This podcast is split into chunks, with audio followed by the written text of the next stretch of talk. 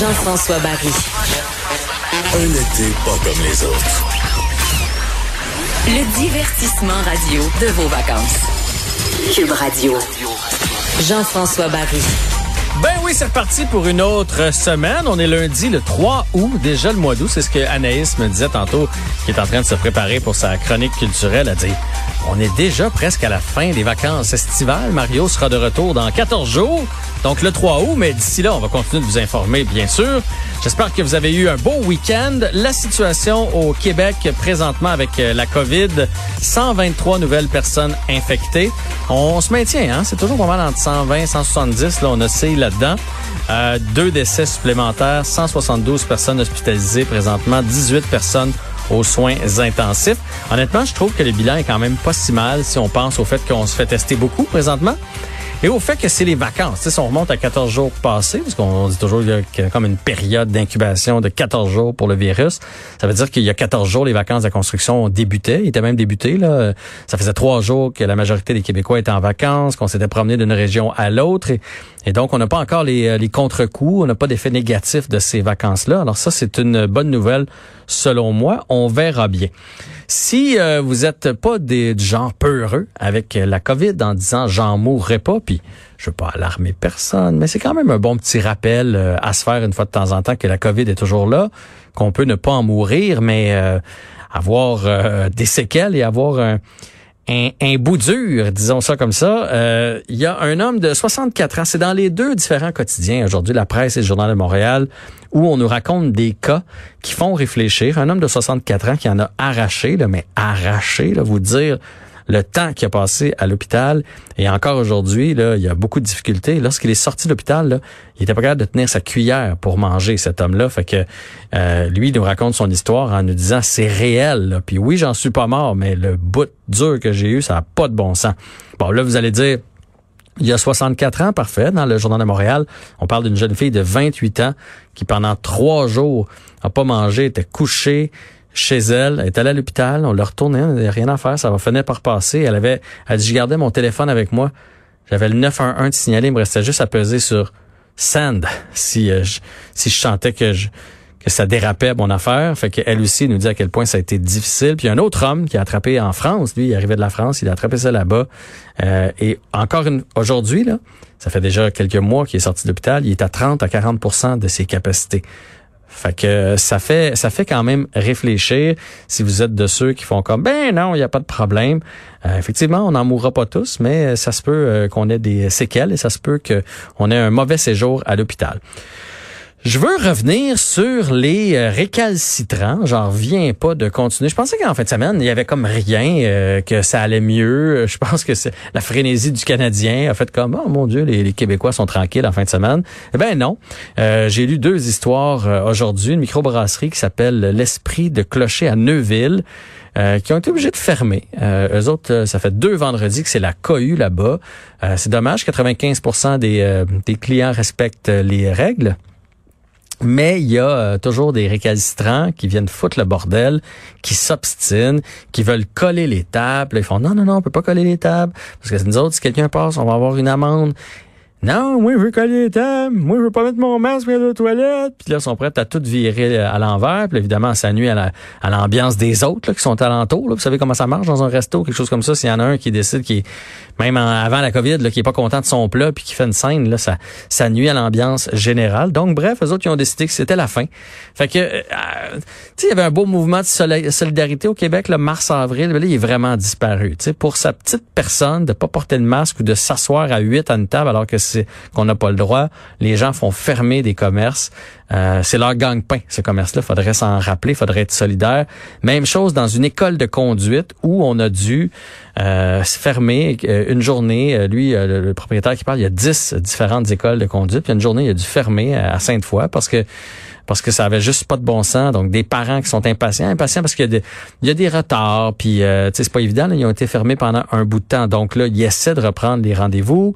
Euh, on oblige le masque, évidemment, on oblige de se laver les mains, etc., etc. Puis là, ben, il y a des gens qui veulent pas. Non, moi, mon fils, il va embarquer dans le char, mais il mettra pas son masque. Et là, ça se pogne. Euh, bref, euh, il a décidé de fermer lorsque sa fille est revenue en pleurant. Sa fille, la fille du propriétaire travaille là, elle revenait en pleurant. Ça n'a juste pas de bon sens. Je me fais insulter, je me fais injurier. Euh, il faut que les, les, les moniteurs interviennent pour séparer les gens. Bref, pas bien, bien fier de ces Québécois-là qui, pour des idées, comme juste pour être bornés, qui décident de mettre le trouble partout. Autre problème qu'on a pu voir ce matin, puis j'ai bien hâte de parler avec notre prochaine intervenante, euh, puisque on demande d'aller se faire tester beaucoup. Hein, allez vous faire tester. On dit même là présentement, vous revenez de vacances, allez vous faire tester. Mais symptômes, pas symptômes, prenez pas de chance, un peu comme il avait fait pour les bars, allez vous faire tester. Ça va déborder là, parce qu'il y en avait du monde en vacances en Titi. Euh, et là, ben les, techniciens euh, en laboratoire sont fatigués. C'est normal. Euh, eux autres, ils ils ont donné une bonne bourrée là, depuis quelque temps, mais à un moment donné, comme n'importe qui, là, au travail, on a tous déjà euh, donné une, euh, tu sais, dire là, pendant un, mois, là, je vais travailler en masse. À un moment donné, il faut que ça cesse. Ça peut pas être comme ça tout le temps. Et là, on commence à dire qu'on est fatigué et on les comprend. Donc, on va s'entretenir avec Doris Levasseur Bour, euh, Bourbeau, présidente de l'Ordre professionnel des technologistes médicaux du Québec. Bonjour, Doris. Bonjour, M. Barry. Comment allez-vous? Super bien, merci beaucoup. Bon. Là, comment ça se passe de votre côté? Parce que là, on sent que vous êtes fatigué et c'est bien normal, sauf qu'en même temps, le gouvernement demande euh, d'augmenter la cadence, encore plus de tests. Mais là, vous êtes déjà débordé, là. Ça va pas bien? Ben, ça va pas bien. Ça allait vraiment pas bien non plus avant la COVID parce que hein? on était déjà en pénurie de personnel, ce qui fait en sorte que euh, nous, les laboratoires, c'est nous, les, professionnels, qui faisons toutes les analyses de laboratoire pour la détection et les suivis thérapeutiques, la détection des maladies et le suivi thérapeutique pour les patients. Donc, ce qui fait en sorte qu'il y a beaucoup, beaucoup d'analyses qui sont effectuées dans les laboratoires biomédicaux. Ce sont nos professionnels, les technologistes médicaux, qui effectuons les analyses. Donc, avant la, COVID, on était déjà en pénurie de personnel, donc la cadence, elle était déjà effrénée. Ce que ça persiste toujours avec la COVID et encore plus. Mhm. Parce qu'on a, on a ajouté une couche. Quel, genre d'autres tests vous faites, là, juste pour euh, imager pour les gens qui nous écoutent? Ben, ça va du test aussi simple, une détection d'une grossesse, une mhm. euh, positivité d'une grossesse, à la détection des cancers, euh, le suivi des maladies infectieuses, le traitement des maladies infectieuses, les antibiothérapies. Donc, il faut quand même donner des résultats, résultats fiables ben aux, aux professionnels traitants. Mhm. Il n'y a pas juste les médecins là qui, qui se fient sur nos analyses, de, nos résultats d'analyse. Donc, la complexité est toujours sur le côté de s'assurer que l'analyse elle est faite en bonne et due forme et euh, qu'elle rencontre les normes, les standards de la pratique et donner un résultat fiable en bout de ligne et au bon prescripteur. Donc, c'est toute la complexité des analyses du prélèvement à l'émission du rapport final. C'est quelque chose qui demande de la concentration parce qu'on veut pas d'erreur, bien évidemment. Avez-vous, votre personnel, a-tu pu prendre des vacances cet été? on a entendu beaucoup les infirmiers, infirmières, on voulait absolument qu'il y ait des vacances parce qu'on savait pas ce que l'automne euh, nous, nous réservait. Est-ce que vous, votre personnel, a pu prendre des vacances ou ils ont travaillé euh, 7 jours sur 7? Ils ont travaillé, ben, les laboratoires sont ouverts 7 jours sur 7, 24 heures euh, sur 24.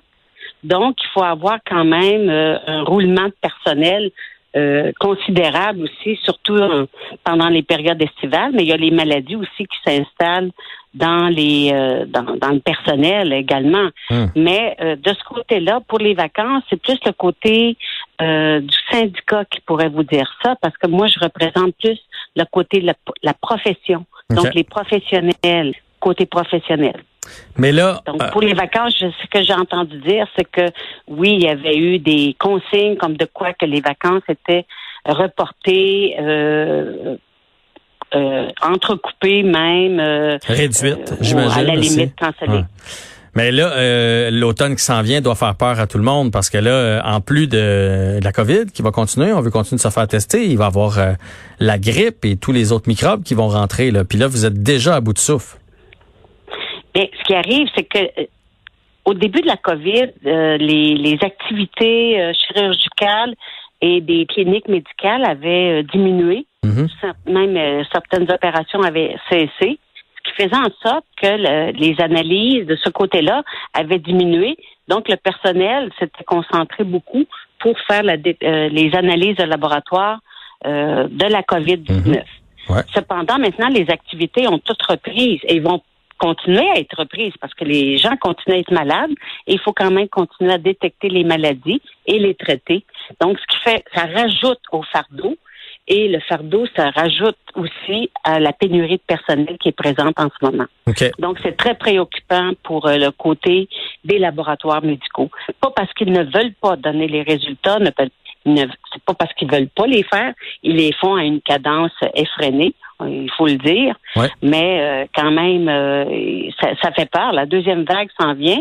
Puis là, on ne sait pas comment comment qu'on va réussir à passer au travers. Mais là, c'est quoi la solution? Parce que moi, je voudrais bien aller vous donner un coup de main, mais j'ai pas la formation. Puis là, vous dites il manque du personnel. C'est pas du personnel qu'on peut trouver en deux semaines. Là, c'est des gens qui doivent être formés, évidemment. C'est quoi la solution? Qu'est-ce que vous euh, qu'est-ce que vous demandez au gouvernement pour avoir pour vous aider? Mais par expérience, pour avoir travaillé longtemps dans le réseau, en étant aussi gestionnaire d'un laboratoire de, grande envergure, ce qu'il faut, c'est qu'il faut travailler avec les gens du terrain, ceux qui sont dans le terrain, et non d'avoir des consignes d'en haut, puis que c'est leur idée à eux. Il faut travailler avec les gens du terrain. Eux, avec le gestionnaire, ils vont trouver des solutions pour passer au travers. Mais au-delà de ça, il faut s'assurer que le personnel choisi ou embauché ait les compétences et les, euh, les habiletés pour faire euh, travailler dans un laboratoire biomédical. C'est euh, une section des, dans les hôpitaux qui est très, très, très réglementée. Puis il faut être très prudent lorsqu'on travaille avec des échantillons parce que les échantillons, il y en a qui sont contaminés, il y en a qui sont négatifs, mais il faut s'assurer de la sécurité du personnel et mhm. en même temps s'assurer de l'intégrité et de la sécurité de l'échantillon qu'on analyse.